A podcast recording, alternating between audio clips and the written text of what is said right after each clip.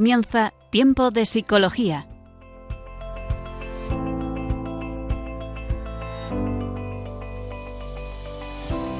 Nos acompaña a lo largo de la próxima hora Cristina Velasco.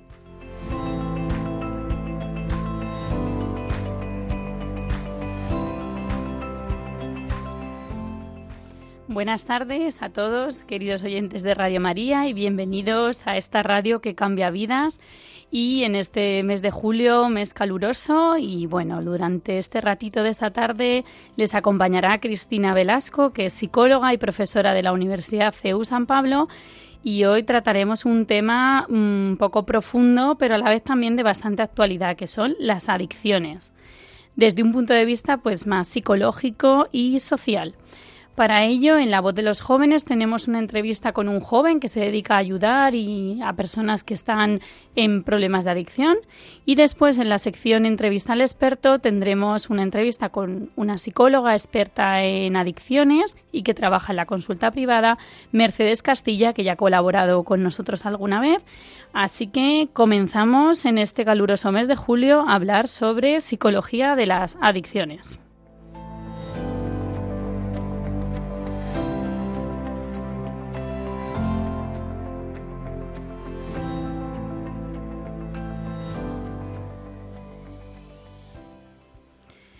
La verdad que resulta complejo hablar sobre el fenómeno de las adicciones. De hecho, es un fenómeno que no solo afecta a nivel psicológico, sino que también afecta a una persona a muchos niveles, ¿no? A nivel físico, a nivel social, a nivel espiritual. Vamos a tratar en esta hora de dar un poco de luz sobre cómo poder eh, pues, eh, entender o afrontar desde el punto de vista de la psicología y del ámbito más psicosocial qué sería una adicción y, bueno, cómo poder también eh, detectarlas y poder ayudar a una persona que, puede estar en ellas y así generar esperanza.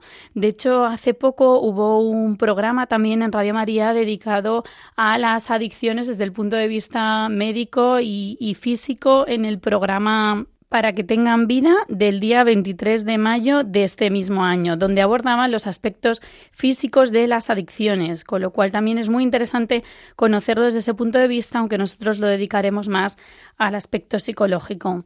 Desde la Organización Mundial de la Salud, eh, las adicciones las definen como una enfermedad física y psicoemocional que crea una dependencia o necesidad hacia una sustancia, actividad o relación. La verdad que en esta misma definición podemos ver o podemos definir lo que hoy en día se conoce como adicciones de dos tipos, con y sin sustancia. Por así decirlo, se ha visto a lo largo pues, de numerosos estudios que no necesariamente uno tiene que tener una adicción a una sustancia química, ¿no? O, que produce cambios físicos, sino que también, pues, a comportamientos, a relaciones, a, bueno, algún tipo de adicción, como iremos hablando, como puede ser la adicción al juego, la adicción a Internet, bueno, y algunas más que también iremos comentando a lo largo del programa y en especial con la entrevista al experto. Según los manuales diagnósticos que se usan pues para mm, definir ¿no? si una persona tiene un trastorno por consumo de sustancias, se deben cumplir al menos dos de algunos de los criterios que voy a nombrar y durante más de 12 meses. Es decir, no podemos decir que una persona tiene una adicción simplemente porque a lo mejor haya abusado un día del alcohol ¿no? o de alguna otra mm, sustancia o porque lleve un tiempo pues un poco más enganchado al móvil, sino que se tienen que cumplir una serie de criterios que suelen ser pues más, mm, más intensos y durante más tiempo, ¿no? Pues por ejemplo, que esa sustancia, ¿no? O que esa eh, eso a lo que la persona sea adicto, pues eh, lo requiera un uso peligroso, que además cree la persona problemas sociales o problemas interpersonales, ¿no? En relación a una persona que empieza a consumir mucho alcohol, pues se derivan todos esos problemas sociales. Además, de repente, pues eh, empieza a incumplir pues con su rol de padre, con su rol de trabajador, con su rol, bueno, con sus roles del día a día, ¿no? Se genera también lo que se denomina el síndrome de abstinencia, que probablemente también en el programa en el que se dedicaron sobre las adicciones en el campo físico ocurre, ¿no? Que es ese, ese síndrome en el cual cuando no tienes esa sustancia dentro de tu cuerpo, pues podríamos decir que te sientes mal, que empiezas a, necesitar de ella a nivel también físico o psicológico. Es necesario también que para que se cumpla el criterio de definir una adicción haya una tolerancia, es decir, que cada vez uno necesite más cantidad de esa sustancia para poderse calmar, ¿no? Para poder llegar a ese nivel como de, eh, pues ese estado como de estar más relajado, ¿no? De que tenga efecto. Además, la persona ha tenido normalmente intentos repetidos de dejarlo o de controlar el consumo o de creer que lo controla y no lo logra, ¿no? Eso también sería una de las características para poder definir eh, el proceso de, adicción. Y además comienza a emplear más tiempo de lo que se pensaba, pues en esas actividades relacionadas con el consumo. Es decir, de repente su vida o su actividad particular se convierte como el centro de su vida se convierte pues en el juego, en la bebida, ¿no? En, en otro tipo eh, de drogas, por así decirlo. Además, eh, pues eso, ¿no? Deja de hacer otras actividades y suele también estar asociados con problemas físicos y psicológicos, como iremos viendo a continuación. De hecho, pues las adicciones son, eh, como he dicho, un fenómeno muy complejo, un fenómeno que se debe abordar desde diferentes puntos de vista y en el cual, desde luego, la adicción es simplemente pues la punta del iceberg, por así decirlo, ¿no? Probablemente la persona por dentro pues esté sufriendo un vacío, un sufrimiento, una dificultad a la que hay que ayudar. Para ello vamos a pasar ahora en la sección La voz de los jóvenes a escuchar el testimonio de un chico que nos cuenta cómo ayuda a personas que tienen adicciones. Escuchamos. La voz de los jóvenes. Estamos en esta tarde hablando aquí en tiempo de psicología y ahora comenzamos la sección de la voz de los jóvenes, esta vez con un joven que nos acompaña, que se llama Javier Mowinkel y eh, que nos va a acompañar a lo largo de estos minutos, pues contándonos su experiencia trabajando en persona, trabajando con personas con adicciones. En concreto, él es graduado en psicología, ¿verdad, Javier? Recién graduado. Eso es y trabaja además en un centro que se llama Recal, que es eh, eh, bueno, que se dedica a ayudar a personas eh, con adicciones aquí en Madrid. Así que bueno, Javier, gracias por estar esta tarde con nosotros.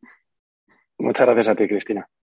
Pues nada, Javier, la verdad que tuve el gusto de conocerte haciendo la carrera y luego además sé que tu experiencia ayudando a estas personas pues es de, de largo recorrido, ¿no? Y, y por eso creía que era muy interesante que en la voz de los jóvenes te tuviéramos esta tarde. Sobre todo, la primera pregunta que te quería hacer es, ¿cuál crees que es de fondo el problema de las adicciones? Vale, bueno, muchas gracias por invitarme, Cristina. Y, en el tema de las adicciones tenemos eh, todo tipo de problemáticas. Vienen personas con, eh, traumas de la infancia, eh, personas con problemas familiares, personas con problemas, bueno, en diferentes momentos de su vida. Para mí la parte común que hay eh, entre todos los pacientes es que en algún momento de su vida em, han tenido heridas y en lugar de gestionarlo y afrontarlo em, pues hablando con amigos o, teniendo un apoyo emocional, em, recurrieron a alguna conducta adictiva, pues como desde el consumo de cualquier tipo de droga o eh, el juego, las compras, el sexo, incluso la comida. ¿no? Eh, para, mí, para mí ese es un poco el punto en común, eh, porque en, la clínica tenemos todo tipo de historias y todo tipo de, de problemáticas. y yo creo que el tema es un poco el tema común quizá en, cómo se ha gestionado y, y cómo el cerebro en ese momento entendió que la solución era repetir la conducta adictiva para salir del malestar. Claro, recuerdo que una vez te escuché decir que, que un adicto era como, o sea, que el adicto podía tener como diferentes adicciones, no, no, pues, no diferentes, sino que había un punto común y recuerdo como que, que, lo explicabas como que podía ser a una u otra, ¿no? Que no tiene más gravedad una que otra, ¿no? Sino al final esa conducta siempre es negativa, ¿no? Sí, vamos, eh, es, como yo entiendo la enfermedad de la adicción. Para mí es, una enfermedad, la enfermedad de la adicción, y quizá una persona puede desarrollar una rama, eh, por ejemplo, el consumo de cocaína, pero cuando esa persona eh, consigue parar el consumo de cocaína, es importante seguir con el trabajo porque uno es adicto aunque deje de consumir. ¿Qué quiero decir con esto? Que a lo mejor para el consumo de cocaína pero su cabeza empieza a pedirle otro tipo de conductas adictivas y empieza a tener ganas de jugar o a, comer en exceso o a dejar de comer. Eh, entonces, esto es un punto en el que hay diferentes opiniones, dependiendo de los profesionales. Em, como trabajamos en, nuestra clínica, en mi opinión personal, yo entiendo la enfermedad como, como una que tiene diferentes ramas que se pueden activar dependiendo del comportamiento del paciente. Muy bien, Javier. Y en tu experiencia ayudando a personas con, adicciones, ¿qué es más lo que le, qué es lo que más le puede añadir a, perdón, que me confundo, qué es lo que más le puede ayudar a, salir de, una adicción? Vale. Em, en primer lugar, eh, es importante, creo, em, decir que, la enfermedad de la adicción es crónica, como decía antes, ¿no? que uno deja de consumir y es adicto para siempre hasta que se muera, aunque no esté bebiendo o no esté jugando o no esté consumiendo em, la droga que, tomaba.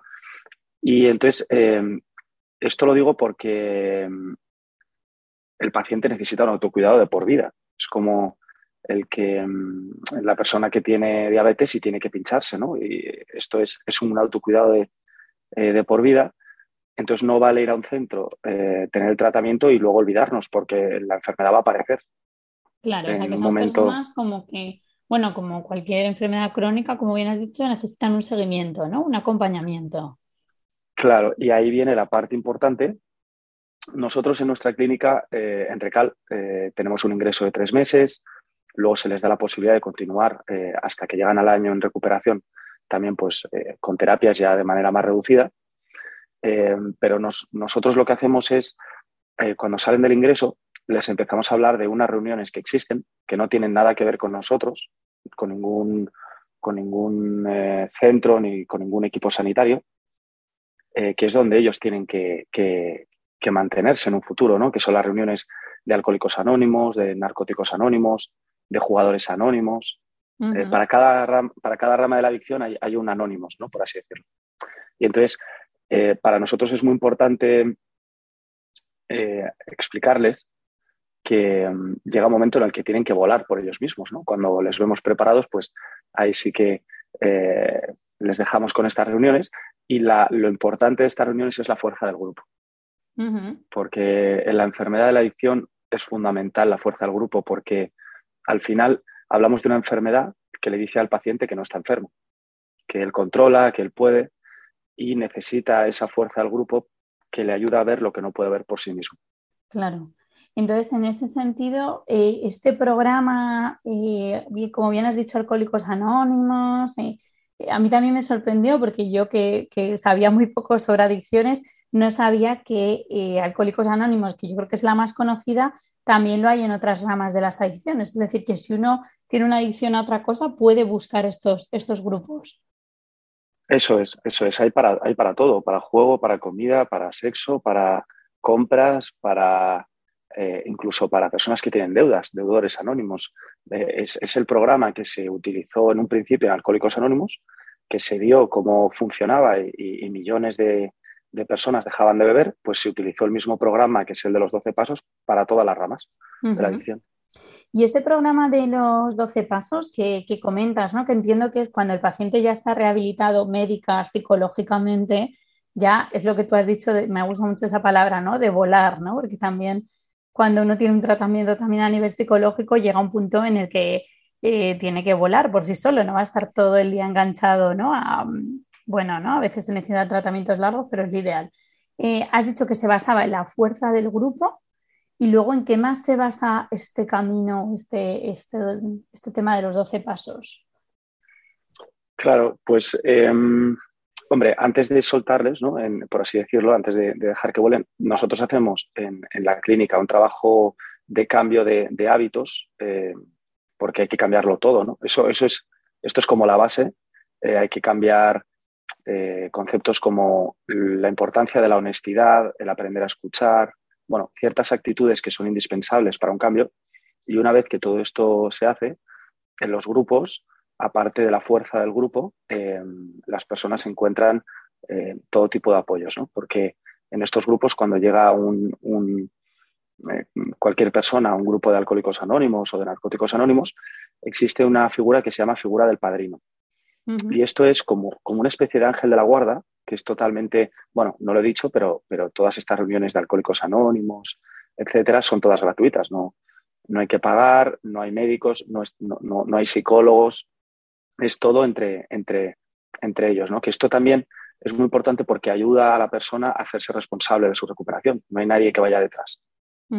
Entonces, eh, la figura del padrino, eh, cuando, cuando una persona llega a su primera reunión, eh, bueno, pues le dicen que, que, se fije en, en, otro miembro de la reunión que le guste, como para que sea su referencia, que le guste su cambio.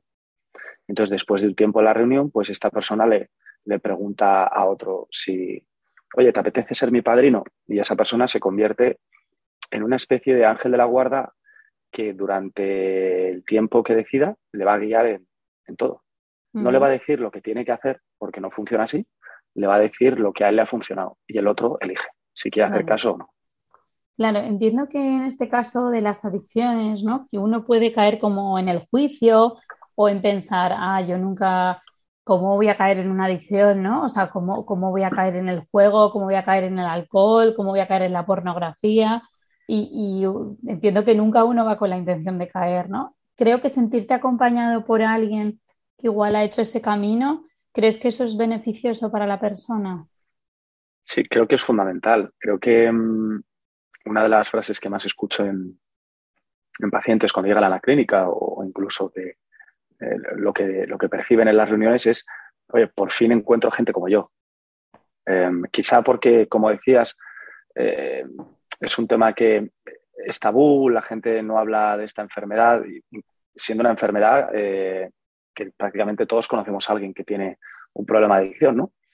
Bueno, pues los pacientes agradecen mucho el, sentirse escuchados, el, poder hablar de, esta parte de su vida que quizá fuera de tratamiento es muy difícil hablar de ello.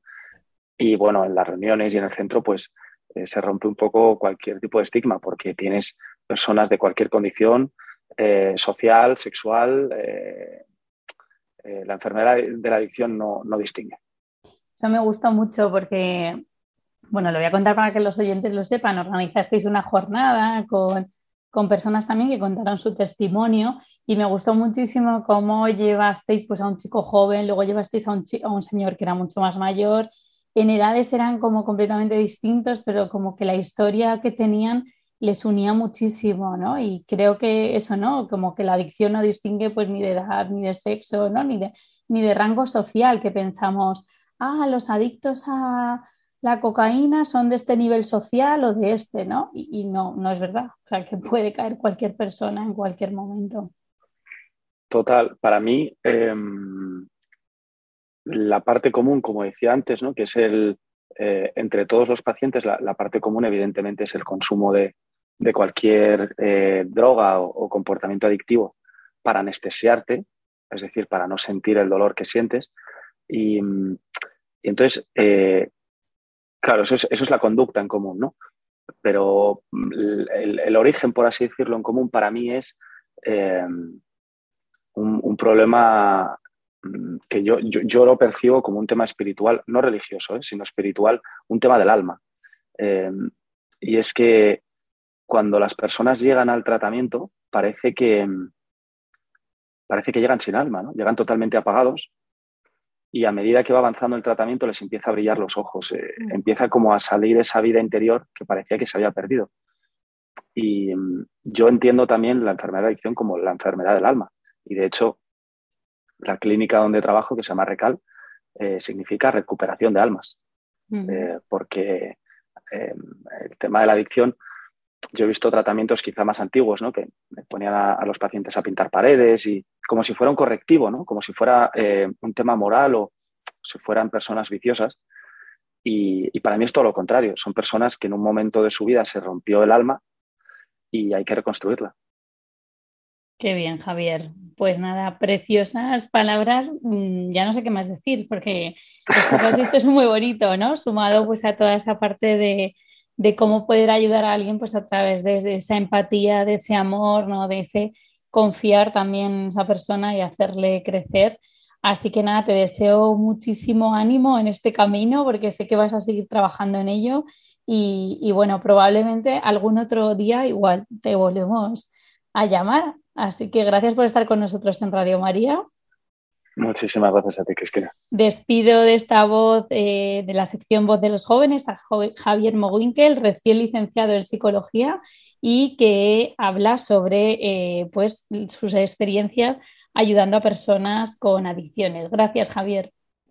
Gracias a ti.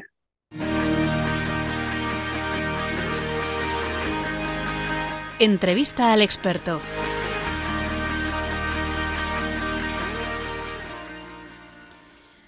Pues aquí estamos en tiempo de psicología, en este mes caluroso de julio y hablando sobre las adicciones. Y ahora, después de escuchar este testimonio de este joven en la voz de los jóvenes, vamos con nuestra sección de siempre de entrevista al experto. En este caso, la persona entrevistada va a ser Mercedes Castilla, que es psicóloga general sanitaria, experta en adicciones, también en trastornos de la personalidad y además tiene su consulta privada en Madrid. Eh, buenas tardes, Mercedes. Muy buenas tardes, Cristina.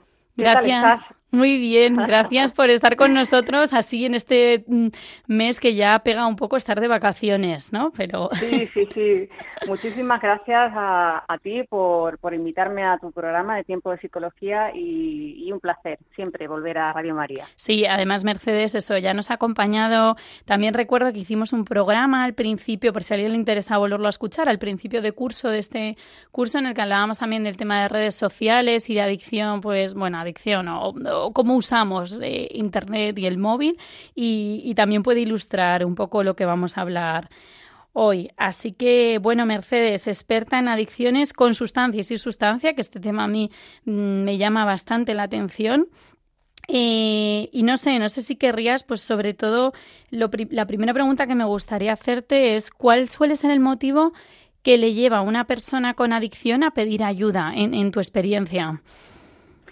Pues mira, yo creo que principalmente existen como tres motivos fundamentales, ¿no? Eh, habría un motivo más externo eh, a partir del cual la persona eh, siente como un malestar porque la adicción le está ocasionando una serie de problemas en su vida en general, ¿no? Entonces, acude a terapia, acude a, consulta, pues porque eh, está viendo cómo, por ejemplo, pues eh, las discusiones en la pareja pues son cada vez mayores, pues por, por, ejemplo por el excesivo gasto que se ha producido en alguna sustancia o en alguna apuesta o en algún videojuego, eh, pues ve también cómo hay problemas en el trabajo porque está rindiendo muchísimo menos Mm. Eh, o diferentes problemas, por ejemplo, cuando son jóvenes, pues en el instituto, eh, por el asentismo o por el fracaso escolar fruto de una adicción. claro. ese sería como un motivo, eh, es decir, la persona empieza a ver que en su contexto empieza a haber una serie de problemas que antes no había y se produce ahí como un malestar y, y por eso acude a consulta. Luego habría un segundo motivo eh, que es menos frecuente, pero es muy importante, y es que la persona acuda por un motivo interno, es decir, que, acuda porque reconoce que la situación se le está escapando de su control o directamente ya se le ha escapado. Claro. Eh, este, este control que es la principal característica de un problema de adicción, es decir, pierdo el control de mi conducta, no controlo nada y, necesito ayuda. Claro, o sea que podríamos decir que por un lado están como esas consecuencias eh, colaterales de, de, un consumo que, pues eso, tu mujer empieza a llamarte la atención, empiezas a no estar bien en el trabajo, en los estudios y demás, y por otro lado sí que puede haber un paciente que sea consciente de que no es capaz de controlar ya eso, ¿no? Que se le ha ido de las manos. Eso es, que es el motivo fundamental, es decir, que la persona reconozca, tenga conciencia del problema y esté motivado para el cambio. Claro. es el, se puede decir, el motivo más importante. De todas formas, si eso no se da, eh, se trabaja en consulta, es decir, que la persona llegue a reconocer que él tiene un problema, eh, y, motivarle para cambiar. Y luego, bueno, hay un último motivo que también es muy frecuente, que se da sobre todo en personas a lo mejor más jóvenes, eh, que acuden a consulta directamente presionados o obligados por un familiar que son conscientes del problema, que desde fuera están viendo que esa persona pues eh, se está destruyendo y está cambiando y de alguna forma presiona pues una pareja, unos padres, oye, eh, acude a consulta porque no estás bien. Claro, claro, ese sería como el tercer caso de vengo porque me lo han dicho, pero como con mucha menos conciencia igual de, de problema o de enfermedad. Eso es. De hecho, muchas veces, incluso jóvenes te dicen, no, si el problema no lo tengo yo, el problema lo tienen mis padres, ¿no? Claro. Entonces, eh, bueno, ahí es muy importante eh, trabajar eh, en la conciencia del problema y trabajar la motivación. Si una persona sin motivación y sin necesidad de cambiar nada, pues es difícil. Entonces, hay que empezar por, por ahí para poder luego seguir. Claro, hay como una típica frase que se dice, ¿no? Que para ¿no? Es como muy popular, ¿no? Que para salir de algo lo primero es reconocerlo, ¿no? O sea, como para querer cambiar algo, lo primero es reconocerlo. ¿Crees que suelen ser estas, este tipo de consultas, crees que suelen ser conscientes de que necesitan ayuda? Sí, es decir, también depende del momento en el que se encuentre la persona dentro del proceso de cambio. Eh, mm, si tomamos, por ejemplo, como referencia eh, un modelo que solemos utilizar eh, mucho en el ámbito de las adicciones, es el modelo trasteórico del cambio, de dos psicólogos muy prestigiosos que son Prochaska y Clemente. Entonces, ellos crearon este modelo.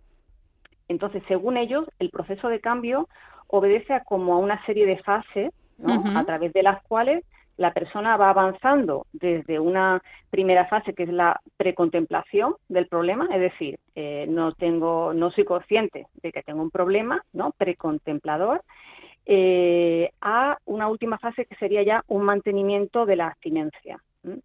Normalmente en la fase de la contemplación, que es la siguiente, eh, es cuando la persona empieza como a vislumbrar que algo ya no es normal en mi conducta, es decir, que mi relación con la sustancia ya no es normal, que mi relación con las apuestas ya se me ha escapado del control o con la pornografía, es decir, que ya la persona empieza a eh, ver que, empieza a haber problemas. Entonces, a partir de aquí, si esta rueda, ¿no? estas fases del cambio van avanzando, pues el siguiente peldaño, por así decir, sería tomar la determinación de abandonar sus hábitos eh, adictivos, ¿no? Cognitivamente hablando, ¿no? Pues creo que voy a tomar esta decisión. Claro, como proponértelo, ¿no? Por así decirlo, hacerte ese, ese, tener ese objetivo.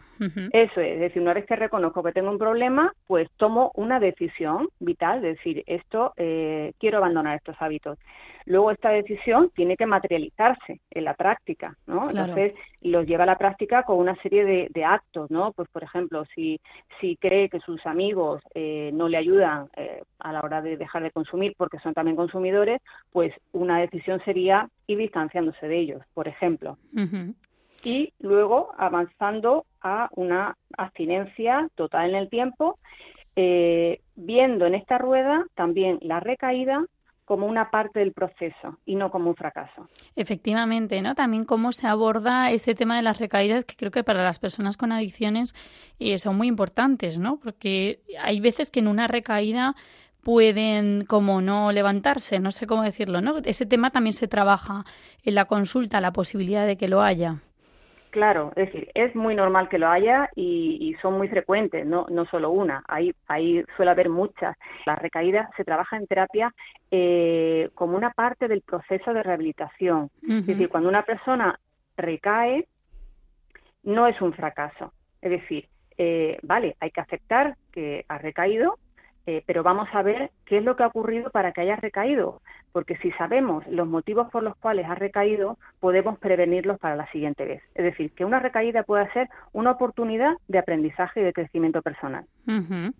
Muy bien, Mercedes. ¿Y, ¿Y cuáles son esas adicciones que más sueles recibir en la consulta? ¿Cuáles son para las que más últimamente eh, la gente consulta? ¿no? Porque es verdad que ha habido una época en la que quizá, pues no sé, la época de los 80, ¿no? Luego vamos a escuchar una canción, eran adicciones más pues heroína.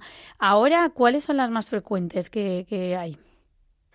Pues mira, ahora mismo, eh, evidentemente, después de todo el boom de las tecnologías y, y después de estos años pandémicos, que, han supuesto también como una especie de caldo de cultivo de las adicciones. Eh, yo creo que ahora mismo las principales eh, que se reciben en consulta son las apuestas deportivas, la adicción a la pornografía y dentro de las sustancias la adicción al alcohol. Serían ahora mismo las que las que más se, se reciben. Hay otras muchas, pero como están socialmente, entre comillas, eh, aceptadas, como por ejemplo puede ser la adicción al móvil o a las redes sociales, son, muy numerosas, mm. pero mm, claro, eh, la frase que se escucha mucho es, bueno, pues todo el mundo lo hace, entonces no se visualiza como una cosa tan problemática, pero pero eh, es patente. O sea que de alguna manera el consumo excesivo de apuestas, ¿no? Y, juego, que eso también es a través de internet, entiendo, ¿no? Mercedes, como la gente lo hace. Luego la pornografía, que bueno, hemos dedicado también en esta temporada dos programas a hablar sobre la pornografía, porque sí que es un fenómeno que es verdad que está afectando también a gente muy joven, ¿no? Sí. Y efectivamente, y además con, con lo que hablábamos antes, ¿no? De estos años de los que eh, hemos estado pues más aislados en casa, con muchas horas delante de una pantalla, eh, con menos control eh, pues de un jefe o de los padres o de la pareja, mm, la pornografía se ha disparado muchísimo y acude mucho más ahora mismo a, consulta que, antes. Claro. Y, y, en relación a esto, Mercedes, también quería eh, comentar que quizá también el tema del alcohol a veces también está muy socialmente aceptado. ¿Tú tienes también esa sensación o no del consumo del alcohol? Claro, es decir, ahora mismo eh, en qué celebración eh, no se bebe, ¿no? Es decir, que, que eh, es más, está mal aceptado que alguien no beba. Claro. cuando en un grupo es el rarito, es el rarito. Claro, entonces incluso hay una presión de, jo, pues venga, pídete algo, ¿no? Pues es que me apetece solo un refresco, ¿y, por qué, no? entonces hay como una presión de grupo de, de tienes que beber, ¿no? Entonces, claro, mm, pues al final un adicto al alcohol llega a consulta después de muchísimos años, porque eh, los primeros años no hay problemática, ni social, ni, ni en casa, pues si en casa se suele más o menos beber, pues eh, es algo, un uso normalizado. Pero, eh, claro, eh, esto va avanzando y, y, se convierte en un, en un trastorno de adicción por consumo. Exacto. Seguiremos hablando mm, después de la canción un poco de, ese, de esa gradualidad, ¿no? De, del trastorno. Vamos a escuchar a una, una canción de de, Mecano, Barco a Venus, que bueno, yo creo que, no sé, la, hemos elegido porque nos conecta mucho también con esa esa etapa, ¿no? Esa, esa, mm, ¿cómo decirlo, no? Esa década que también fue tan problemática. Aún recuerdo personas que, que te cuentan, ¿no? Que sus hijos, pues, murieron por una sobredosis, ¿no? Que eh, una etapa muy difícil también con relación al tema de las adicciones y, bueno, porque la canción también pues dice así frases, ¿no? Como de, relacionadas con la mentira, ¿no? Con las cosas que a veces uno se crea eh, un mundo paralelo, ¿no? Cuando tiene un problema de este tipo. La escuchamos y seguimos hablando, ¿vale, Mercedes? Muy bien.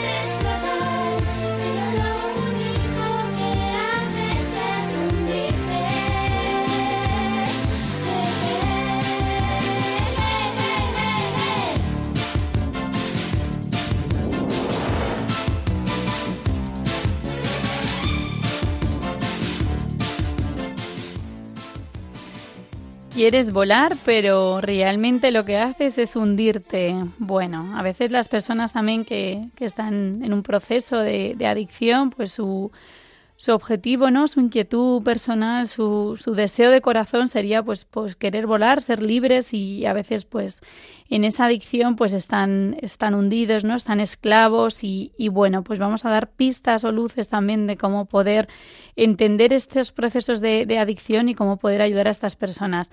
Estamos en tiempo de psicología hablando con la psicóloga Mercedes Castilla, eh, psicóloga general sanitaria y experta en adicciones con y sin sustancia. Mercedes, retomamos nuestra, nuestra charla, nuestra conversación después de, esta canción. Retomamos, Cristina. Qué buena la canción. La verdad es que eh, es magnífica para, para este tema que estamos tratando. ¿no? Un poco el, el, el, diálogo de una persona que de fuera está viendo realmente la, la, realidad de lo que está ocurriendo y una persona que, que no es consciente de la problemática, ¿no? que está aislada en su cuarto, que ya tiene problemas legales. Una canción, la verdad que la habéis elegido muy bien. Y Mercedes, estábamos justo hablando de un poco esa diferencia que hay o de esa graduación entre uso, abuso. No sé si hay una diferencia o en, en el campo de las adicciones, esa diferencia entre dependencia, adicción. ¿Qué nos podrías decir un poquito de, esta, de este grado? Bueno, se utilizan realmente de forma indistinta, ¿no? Pero hay una hay una diferencia principal es que eh, realmente la, lo que es la adicción eh, es un trastorno por consumo, es, eh, es, un, es el cuadro completo adictivo. La dependencia, o sea, la adicción engloba la dependencia, ¿no? Uh -huh. eh, pero la adicción es eh, como el último paso, ¿no? La dependencia hace referencia fundamentalmente a lo que es un estado fisiológico y psíquico consecuencia de un consumo de drogas o de la relación adictiva con un videojuego, con una apuesta, con un móvil, etcétera, ¿no? Claro, Entonces, o sea que podríamos decir que a lo mejor se me está ocurriendo, ¿no? Tenemos uh -huh. todos un, cierta dependencia del móvil, pero igual no adicción.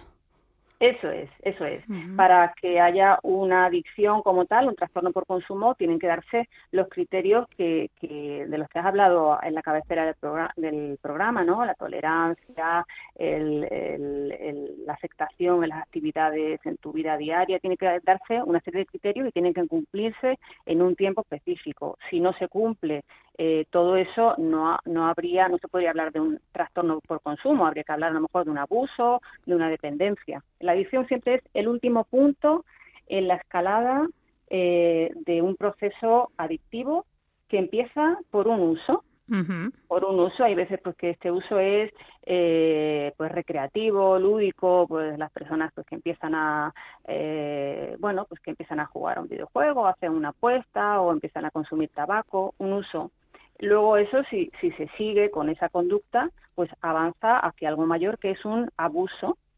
Eh, luego sería el momento ya de una dependencia, que es algo mucho más completo, y por último, lo que hablábamos antes, lo que es un trastorno eh, adictivo. Adictivo claro, de adicción.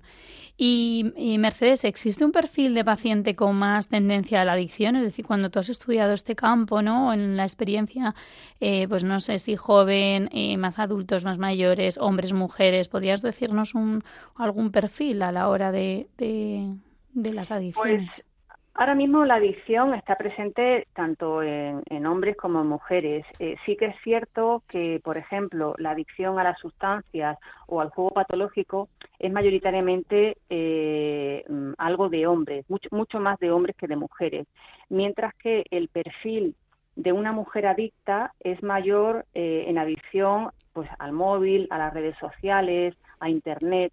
Eh, aunque es verdad que, que, la droga ahora mismo más consumida en mujeres es el alcohol y el tabaco, pero siempre el tema de sustancias es más mayoritariamente, eh, se ve más en hombres y el juego patológico también en hombres más. Uh -huh.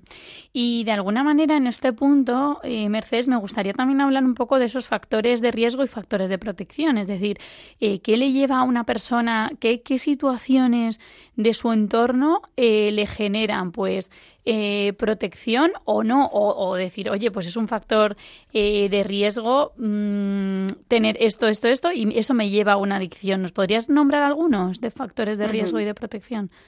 Claro, esto es algo importantísimo dentro de, lo que es el origen de una adicción y luego la rehabilitación. Eh, siempre trabajamos en, el tratamiento, en, la intervención en una adicción, eh, en disminuir los factores de riesgo, que son los que facilitan o, potencian que haya una adicción y los factores de protección son los que inhiben o amortiguan esa adicción, ¿no? Entonces, desde el punto de vista psicológico, por ejemplo, pues un, un, factor de riesgo sería pues a lo mejor una persona, un chico, una chica, pues que no es tolerante a la frustración, por ejemplo, eh, que no es tolerante al aburrimiento. Esto es algo muy común en consulta, es decir, el no saber eh, estar aburrido.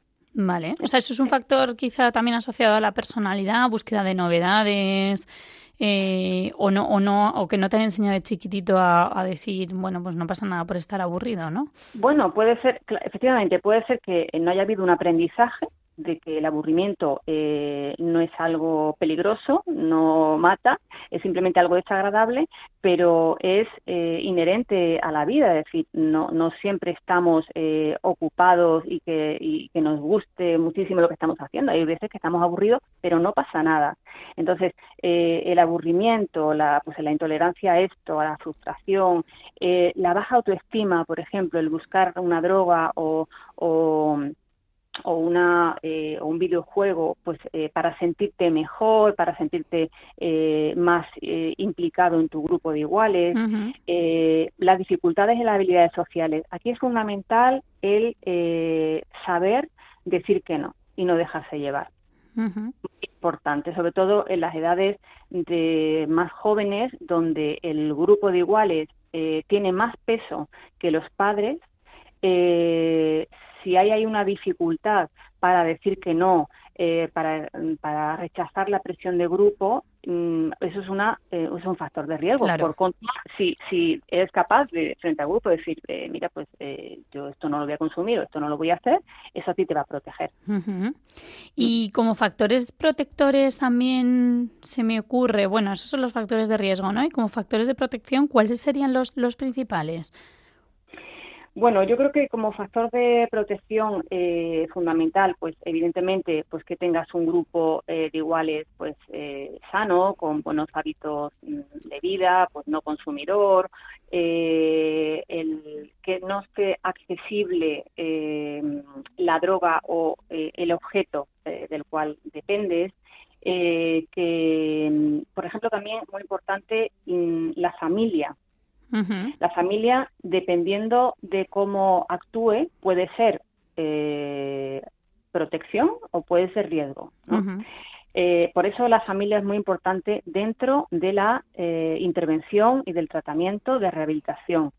y, es fundamental cuando la persona sabe que se puede apoyar en su familia, mm, salen más rápido eh, salen más rápido. Entonces, la familia, que por lo general es capaz de poner límites en el dinero, límites en los horarios, eh, que la droga o, no es accesible o, por ejemplo, la pantalla, eh, oye, pues, pues, por la noche pues quitamos todos los dispositivos de la habitación, que hay habilidades de comunicación, que cuando, por ejemplo, la persona recae, la familia es capaz de comprender lo que ha ocurrido, pero señalando que hay cosas que hay que cambiar. Es una familia que ayuda a la salida de una adicción.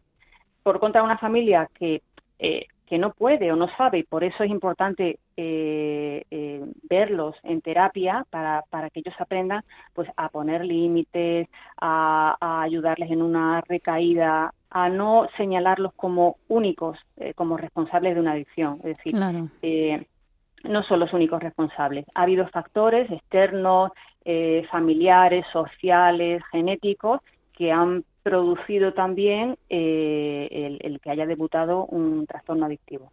Justo, yo creo que de eso también hablábamos, ¿no? Con este, con este joven, pues de cómo a veces el tener alguien de apoyo, de apego, ¿no? De, de, y por supuesto la familia es que tiene un papel fundamental a la hora de, de, de ser un apoyo en, en salir de esa adicción y no al contrario, ¿no? En el juicio, en el en, no entender. Por eso, bueno, creo que contar con la familia, ya que es un factor que puede influir ¿no? en, la rehabilitación de estos pacientes. Claro, muchísimo, muchísimo. Y ellos eh, realmente lo, lo, valoran y sobre todo en momentos eh, de recaída en los que ellos son los primeros que eh, sienten uno, una culpabilidad enorme una frustración, una culpabilidad que ellos enorme, ¿no? Entonces, ahí es muy importante que la familia sea capaz de mm, responsabilizar, sí, pero culpabilizar no. Es decir, eh, vale, esto ha ocurrido, eh, pero ha ocurrido por algo. Entonces, vamos a sentarnos, vamos a hablar, eh, vamos a ver qué podemos hacer entre todos esto es una ayuda enorme a una persona con problema adictivo. Qué importante la comunicación, ¿verdad, Mercedes? Poder también hablar de ello, porque a veces llegan las personas a consulta verdaderamente con esa angustia interior de ni siquiera haberlo podido compartir con alguien y estar muy enganchados a algo, ¿no? O muy eh, metidos en un problema que dicen es que no sé ni cómo empezar a salir de esto. Claro, sobre todo porque mm, eh, desde fuera eh, hay veces que, o sea, mm, hay que entender lo que es una adicción, ¿no? Muchas veces desde fuera vemos la adicción como el problema, que, lo es en sí mismo y, a la vez produce muchos otros problemas, pero suele ser la punta del iceberg. Es decir, una persona eh, no consume porque quiere, claro. es decir, algo le ha llevado ahí, debajo de esa punta del iceberg hay problemas de autoestima, hay problemas de comunicación en la familia, eh, hay frustraciones, hay, hay muchísimas cosas. Entonces, cuando podemos entender y que él entienda de que él ha llegado ahí por esas cosas y esas cosas pueden tener solución, entonces eh, coge en peso eh, su problema adictivo. Y la persona atisba un poquito de esperanza, ¿no, Mercedes? Claro, claro. Yo creo que... Sí, eh, perdón, ibas a decir algo. Sí, sí, creo que es muy importante eh, la esperanza porque sobre todo el proceso de rehabilitación de una adicción es largo y es fluctuante, es decir, no mm. es algo lineal. Entonces hay que tener paciencia y esperanza toda.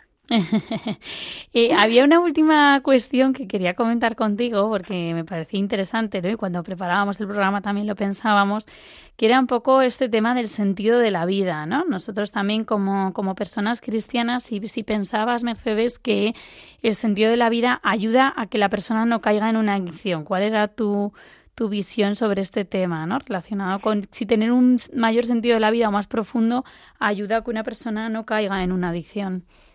Sí, yo creo que, o sea, por lo que yo veo, evidentemente, eh, sin duda, el tener un sentido de la vida, una mirada trascendente, ¿no? Eh, es un factor de protección. De hecho, desde la psicología, la fe y la creencia en Dios, eh, cualquier creencia, estamos hablando de cualquiera, es un factor de protección que te ayuda a mm, limitar ese tipo de conductas, ¿no? Al fin y al cabo, el sentido de la vida es el significado que le doy a quién soy, eh, hacia dónde voy, de dónde vengo, eh, qué quiero, mm, qué significa el otro para mí, qué importancia eh, tiene la vida como tal. Entonces, ¿qué ocurre? Que cuando este tipo de preguntas no se han dado en la persona, no, se han llegado a ellas, la, persona pues ha aprendido a vivir de una forma muy superficial, y aquí hay un vacío, normalmente la adicción tapa este vacío eh, de forma insana, evidentemente, como una válvula de escape. La persona cuando empieza a, hacer esas preguntas y no encuentra respuesta, no encuentra el sentido de su vida, de por qué trabaja, de por qué eh, acude a la edición para taparlo.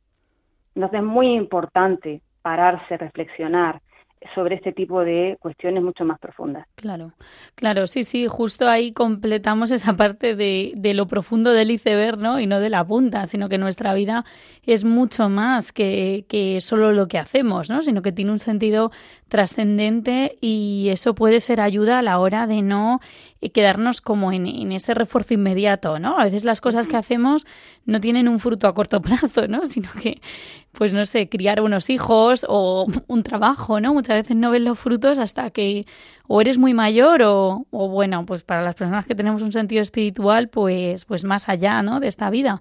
Pero, pero claro, tener ese sentido de la vida te puede ayudar también a, entiendo, a reenfocar eh, y a dar, a dar ese ese sentido completo tuya sin llenarlo de cosas vacías, como puede ser pues una, una adicción, por supuesto.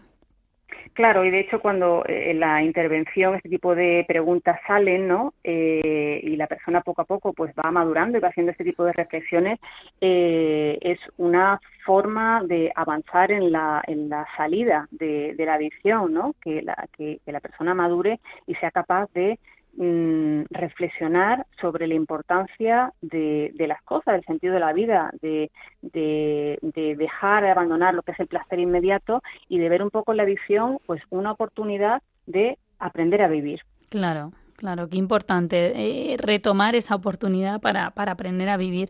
Y Mercedes, eh, los tratamientos necesarios para una persona que tiene una adicción, ¿qué, ¿qué, le dirías en estos momentos? ¿A quién debe acudir o un poco qué, qué podemos decir a nuestros oyentes? Pues depende del momento en el que esté la persona. Es decir, hay veces eh, que con un eh, tratamiento psicológico pues es suficiente, a lo mejor en el inicio de, unas conductas de mayor abuso, eh, un poco a lo mejor trabajar pues autoestima o ver un poco qué factores de riesgo se están dando y, y cómo podemos potenciar los factores de protección, pues la persona a lo mejor pues haga deporte, que tenga amistades más sanas, eh, a lo mejor pues con un tratamiento psicológico es suficiente. Hay veces, cuando ya esto viene de, más años, que necesitamos completar eh, la ayuda con un tratamiento farmacológico, porque hay veces que, que se dan, además de la adicción, se dan otros trastornos mentales, como una depresión, como un trastorno de ansiedad. Y luego eh, cuando hay una mayor afectación, cuando ya hay un cuadro mm, adictivo completo, hay veces que necesitamos pues centros de día o ingresos en comunidades terapéuticas para que también haya una atención a lo, a lo social, porque al mm. final una adicción no deja de ser una esclavitud eh, que te aparta de mm, la vida del otro, de ti mismo, y eso hay que reestructurarlo y aprender a vivir eh, nuevamente mejor. Muy bien, Mercedes. Pues nada, ya se nos va terminando el tiempo, así que reitero mi agradecimiento por estar con nosotros. Despido a Mercedes Castilla, que es psicóloga general sanitaria y experta en adicciones con y sin sustancia. Además, tiene su consulta privada en Madrid. Así que, Mercedes, muchísimas gracias por estar de nuevo con nosotros. Pues muchísimas gracias a ti, Cristina. Un placer siempre estar contigo y, en Radio María y muy agradecida de, estar esta tarde con vosotros. Muy bien, pues nada, seguro que te seguimos llamando. Así que nada, genial, volveremos. Gracias, Mercedes. Un abrazo. Un abrazo. Hasta luego.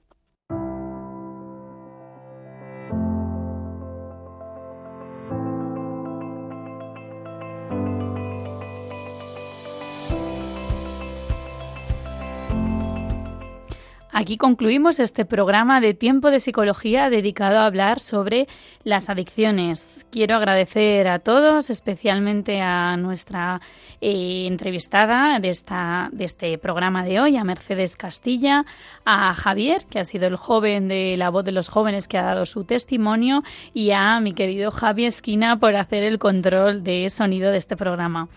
Eh, las adicciones, bueno, pues esa parte como de esclavitud, de ojalá pues haya servido para dar luz, para poder ayudar a personas que pueden estar también iniciándose en un proceso de, adicción. En el siguiente programa, que será en el mes de agosto, un mes así pues caluroso y de verano, hablaremos sobre de nuevo sobre publicidad y psicología.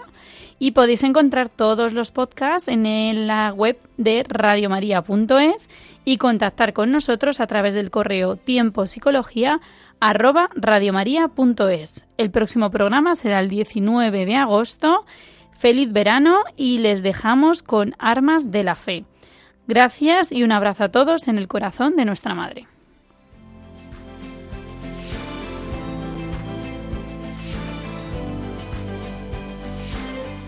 Así concluye Tiempo de Psicología, un programa dirigido por Cristina Velasco.